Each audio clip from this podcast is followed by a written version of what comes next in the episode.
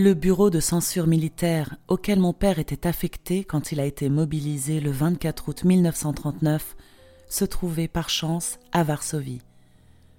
Quand ma mère et moi sommes rentrés de nos vacances en Roumanie le 25 août, nous avons trouvé mon père déjà en uniforme, ce qui nous a beaucoup impressionnés et attendris. Heureusement, il habitait encore à la maison et allait tous les jours au bureau de la censure militaire à la manière d'un fonctionnaire quelconque. Le troisième jour de la guerre, déjà toutes les ambassades quittaient la capitale qui fut laissée à la merci des attaques aériennes. Quand la ligne de front commença à s'approcher dangereusement de Varsovie, mon père demanda à ses amis haut placés où il devait nous envoyer pour nous mettre à l'abri. Il avait pensé à la propriété d'oncle Max, qui se trouvait loin de Varsovie, à 30 kilomètres de la frontière russe. Pouvons-nous être certains que la Russie ne fasse pas volte-face et qu'elle ne nous attaque pas? Demanda mon père à un des adjudants du président Mossiki, qui était un ami et qui devait avoir quelques sources d'informations fiables. Si tel devait être le cas, il était clair qu'il ne fallait pas aller chez oncle Max. Mais l'officier, qui était aussi l'ami de mon oncle, avait assuré mon père que d'après les renseignements qu'on possédait dans l'entourage du président, la Russie ne bougerait pas. L'idée de mon père était bonne nous serions en sécurité à Dablovica. Comme vous le savez, un pacte de non-agression nous lie avec la Russie soviétique, ajouta l'officier. C'est justement avec l'idée d'aller chez Oncle Max que nous avons pris place dans le camion du bureau de censure. Le colonel, chef de cette unité, accepta de nous prendre ma mère et moi quand son bureau, y compris mon père, s'apprêtait à quitter Varsovie le sixième jour de la guerre. Mon père nous téléphona au moment où les camions partaient, nous demandant d'être prêtes quelques minutes plus tard, avec au plus une valise par personne, car on disposait de très peu de place. Ma mère et moi pouvions aller jusqu'à Brest avec le groupe militaire et de là prendre le train pour Dabrovica, tandis que mon père et son unité rejoindraient le reste de notre armée qui se regroupait dans le sud-est de la Pologne, afin de préparer une contre-attaque et essayer d'arrêter l'avance de l'ennemi on s'attendait toujours à un miracle et à l'aide de nos alliés. Et nous ne pouvions pas comprendre pourquoi ceux-ci ne faisaient toujours rien. Mais nous ne perdions pas confiance en notre vaillante armée, ni en nos fidèles alliés. Quand la guerre éclata, nous fûmes assez naïfs pour en être presque contents.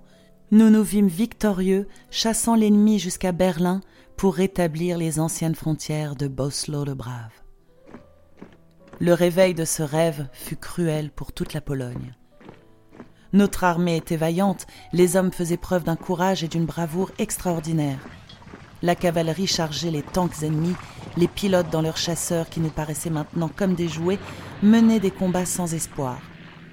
La Pologne a lutté seule pendant des semaines alors que la France, la Belgique et la Hollande, après des mois de préparatifs, se sont laissés envahir en quelques jours.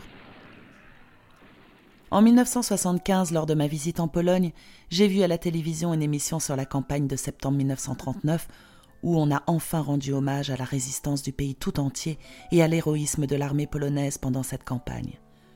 On a même mentionné les noms d'officiers supérieurs qui, à peine un an plus tôt, furent traités de traîtres et d'ennemis du peuple par les communistes. Dans le meilleur des cas, ils avaient été passés sous silence la résistance polonaise avait été organisée par notre gouvernement de Londres, très mal vu des soviétiques, et nos héros de la résistance étaient également traités par eux et leurs vassaux polonais d'après-guerre avec mépris et haine. Nos officiers de la campagne de septembre et ceux de l'armée clandestine sous l'occupation allemande étaient persécutés en Pologne libérée par les Russes. En voyant cette émission, j'ai été heureuse qu'on leur rende enfin justice. Dans notre camion militaire, nous étions assises sur les caisses en bois, contenant des documents secrets. Il y avait, à part nous deux, cinq autres civils, deux femmes et trois garçons, ainsi que la femme du sergent à qui appartenait le camion, qui emportait avec elle sa grande machine à coudre, condition sine qua non pour que son mari consente à conduire le camion. Ainsi, nous avons donc quitté la maison où nous habitions pour ne jamais y revenir, et même pour ne jamais la revoir, car elle n'existe plus. Heureusement, nous ne le savions pas. Il y a des moments dans la vie où l'on se rend bien compte que le fait que notre avenir nous soit totalement inconnu est une grande bénédiction. Nous partions en pensant être absents deux semaines avant que le front ne se stabilise, avant qu'on ne regroupe l'armée dans le sud-est de la Pologne et avant que nos alliés, la France et l'Angleterre, ne nous viennent en aide. Nous avions une grande confiance en eux et en leur force de frappe. Nous n'avions pas de doute, tout allait encore s'arranger. Même quand nous avons vu les ambassades britanniques et suisses près de chez nous plier bagages, même quand les bombes tombaient sur la capitale sans défense, nous ne perdions pas espoir de revenir bientôt chez nous. Nous avions quand même pris nos fourrures. Ma mère sa fourrure de phoque noire et moi mes pattes d'astracan gris. Quand, en préparant la valise de mon père, j'ai voulu y mettre un complet civil, ceci m'avait été défendu. Je pars en guerre, m'avait crié mon père. Je n'ai pas besoin de complet civil. S'il avait su combien d'efforts j'aurais à déployer à Bucarest pour lui trouver un complet civil qui lui allait à peu près bien pour qu'il puisse s'échapper du camp, mais il ne pouvait pas le prévoir en quittant Varsovie. Nous ne pouvions pas croire que six jours à peine après l'invasion de notre pays, nous serions forcés de quitter notre foyer, où nous étions heureux, et où tout semblait enfin s'arranger pour le mieux dans nos vies, et que nous n'allions plus jamais y revenir. Que la petite valise que chacun prenait avec lui en partant serait tout ce qui nous resterait de notre passé.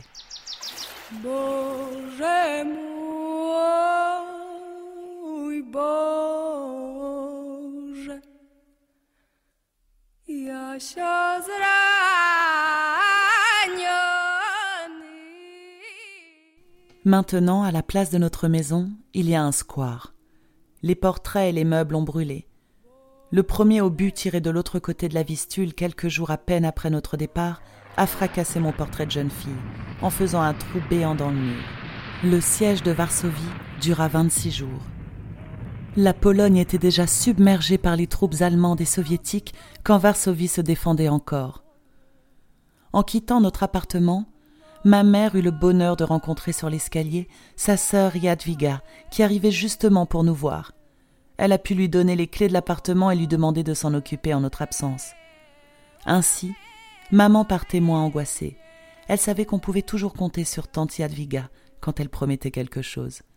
Tante Yadviga a, par la suite, fait colmater le mur endommagé et elle s'installa chez nous pour tout surveiller en notre absence. Ce n'est qu'en 1944, au moment de l'insurrection de Varsovie, que la maison a été complètement rasée. Nous nous déplacions sur des routes encombrées par des réfugiés fuyant à pied, en carriole à cheval, très rarement en voiture car il n'y avait plus d'essence, sauf pour des convois militaires. Les rares voitures privées qui circulaient appartenaient à des personnages importants auxquels leur ration d'essence était distribuée au compte-gouttes. Ma mère et moi voyagions dans un camion couvert d'une bâche, tandis que mon père et ses camarades étaient assis sur des bancs en bois dans des camions découverts qui nous précédaient et qui suivaient la grande limousine noire du colonel, chef de notre petit groupe, où un ministre et quelques notables avaient aussi pris place. Comme une ou deux fois nous avions été attaqués par des avions allemands qui mitraillaient les routes, très astucieusement, notre convoi finit par se déplacer la nuit, en passant les journées dans les granges des paysans où nous dormions sur la paille en récupérant nos forces. Le 7 septembre 1939, notre convoi arriva péniblement à Siedlisk. Notre voyage fut triste. Nous étions fatigués et nous n'avions pas la force de parler entre nous. Nous subissions notre sort, un peu ahuris par tout ce qui se passait tout autour. Nous sommes arrivés dans cette ville au milieu de la nuit, et à notre grand déplaisir, l'ordre fut donné de repartir déjà deux heures plus tard. La ville de Siedlich reste gravée dans ma mémoire, car c'est là où je me suis pour la première fois conduite comme une personne responsable, adulte et débrouillarde, qui allait dorénavant prendre les choses en main et s'occuper à son tour de ses parents.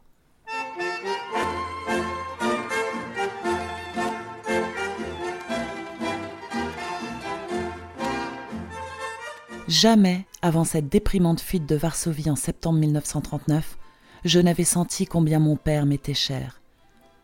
Quand je l'ai vu descendre de son camion ouvert, où il avait passé des heures assis sur un banc de bois, avec le vent qui lui fouettait le visage pendant le trajet, je fus atterré par son aspect. La fatigue, l'inconfort, l'angoisse prirent le dessus de sa résistance physique.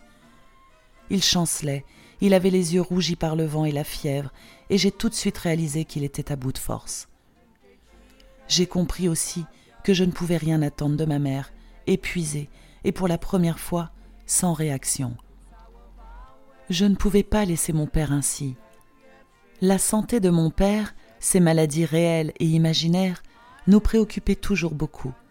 Son moindre petit bobo nous mettait dans tous nos états. Et voilà que maintenant, il était épuisé et malade, et personne n'avait l'air de s'en faire. Il faut que tu te reposes, lui ai-je dit en le prenant par le bras. Viens avec moi, je vais t'arranger quelque chose. C'était plus vite dit que fait. Il y avait des milliers de gens qui passaient par Siedjich depuis quelques jours. Nous étions en pleine nuit et je ne voyais même pas très bien où nous nous trouvions. Mais j'aperçus plus loin un bistrot ouvert où j'ai emmené mon père. En écartant la foule, je me suis approché du propriétaire qui, derrière le comptoir, surmené par le travail, assiégé de tous les côtés, distribuait des boissons aux militaires et civils qui remplissaient à rebord son établissement. Il a quand même accepté de m'écouter un instant. Je lui ai demandé tout simplement, et avec une autorité dont je ne me serais pas cru capable, un lit pour que mon père puisse se reposer deux heures. Il me regarda un instant, hésita, et puis prit la décision de m'aider. Allez au premier étage, dit-il. En face de l'escalier, vous trouverez une chambre avec un sofa. Surtout n'allumez pas la lumière. Il n'y a pas de rideau aux fenêtres. Je suis monté avec mon père qui me suivait comme un enfant. Nous nous sommes trouvés dans une chambre obscure où, grâce au clair de lune entrant par la fenêtre, j'ai vu un sofa, à droite de la porte d'entrée. J'y ai couché mon père en le couvrant de son manteau militaire. Dors, Tatouillou, lui ai-je dit, et ne t'occupe plus de rien. Mais si je m'endors, comment pourrons-nous être prêts pour partir à deux heures? Personne ne saura où nous sommes, et ils s'en iront sans nous, protesta-t-il. Je lui ai répondu que je saurais retrouver les camions qui n'étaient pas loin, qu'il pouvait dormir tranquillement, car je veillerai et le réveillerai à temps. Mon père, épuisé, s'endormit tout de suite. Je me suis assise dans un fauteuil en rotin et pendant deux heures je l'éveillais. Je regardais la lune dehors et je me forçais à rester éveillé en écoutant la respiration de mon père endormi. Je sentais que je l'aimais terriblement et que j'allais le protéger toujours pour qu'il ne lui arrive rien de mal. Je crois que c'est la première fois que je ne pensais plus qu'à lui et qu'il m'est devenu alors plus cher que ma mère. Six ans plus tard, à Londres, ce même homme, malade, souffrant de la malaria contractée en Égypte, avec quarante de fièvre, ne m'attendrissait plus. Ma mère se mourait et j'en voulais à mon père de ne mettre d'aucun secours et surtout d'avoir accepté la maladie de ma mère et son agonie avec une telle résignation, une indifférence presque. Mais à c'était encore autre chose. À deux heures moins dix, je l'ai réveillé et nous sommes descendus au café, toujours aussi plein. J'ai donné vingt slotis au propriétaire en le remerciant de sa gentillesse et nous nous sommes dit au revoir comme de vieux amis. Tout notre groupe se trouvait près des camions. Ils étaient furieux de partir sans avoir pu se reposer quelque part et critiquaient l'ordre d'un départ à cette heure si inhabituelle. Ils auraient tous préféré dormir toute la nuit pour partir le lendemain matin. Personne ne put trouver de place même pour s'asseoir, sans parler de pouvoir s'étendre. Où aurait-on pu trouver un lit pour deux heures dans cette cohue disait-il. J'ai raconté à ma mère que mon père avait pu dormir deux heures, et elle était si heureuse et fière de moi. Tout notre convoi se mit en route peu après. À 5 heures du matin, les avions allemands arrivèrent et bombardèrent la ville de Siedlich sans défense et pleine de réfugiés. Mais nous n'étions heureusement plus là. En l'apprenant plus tard, nous comprîmes pourquoi l'ordre d'un départ précipité avait été judicieux. Au moment où les bombes ravageaient Siedlich, nous étions déjà sur la route qui nous menait à Brest.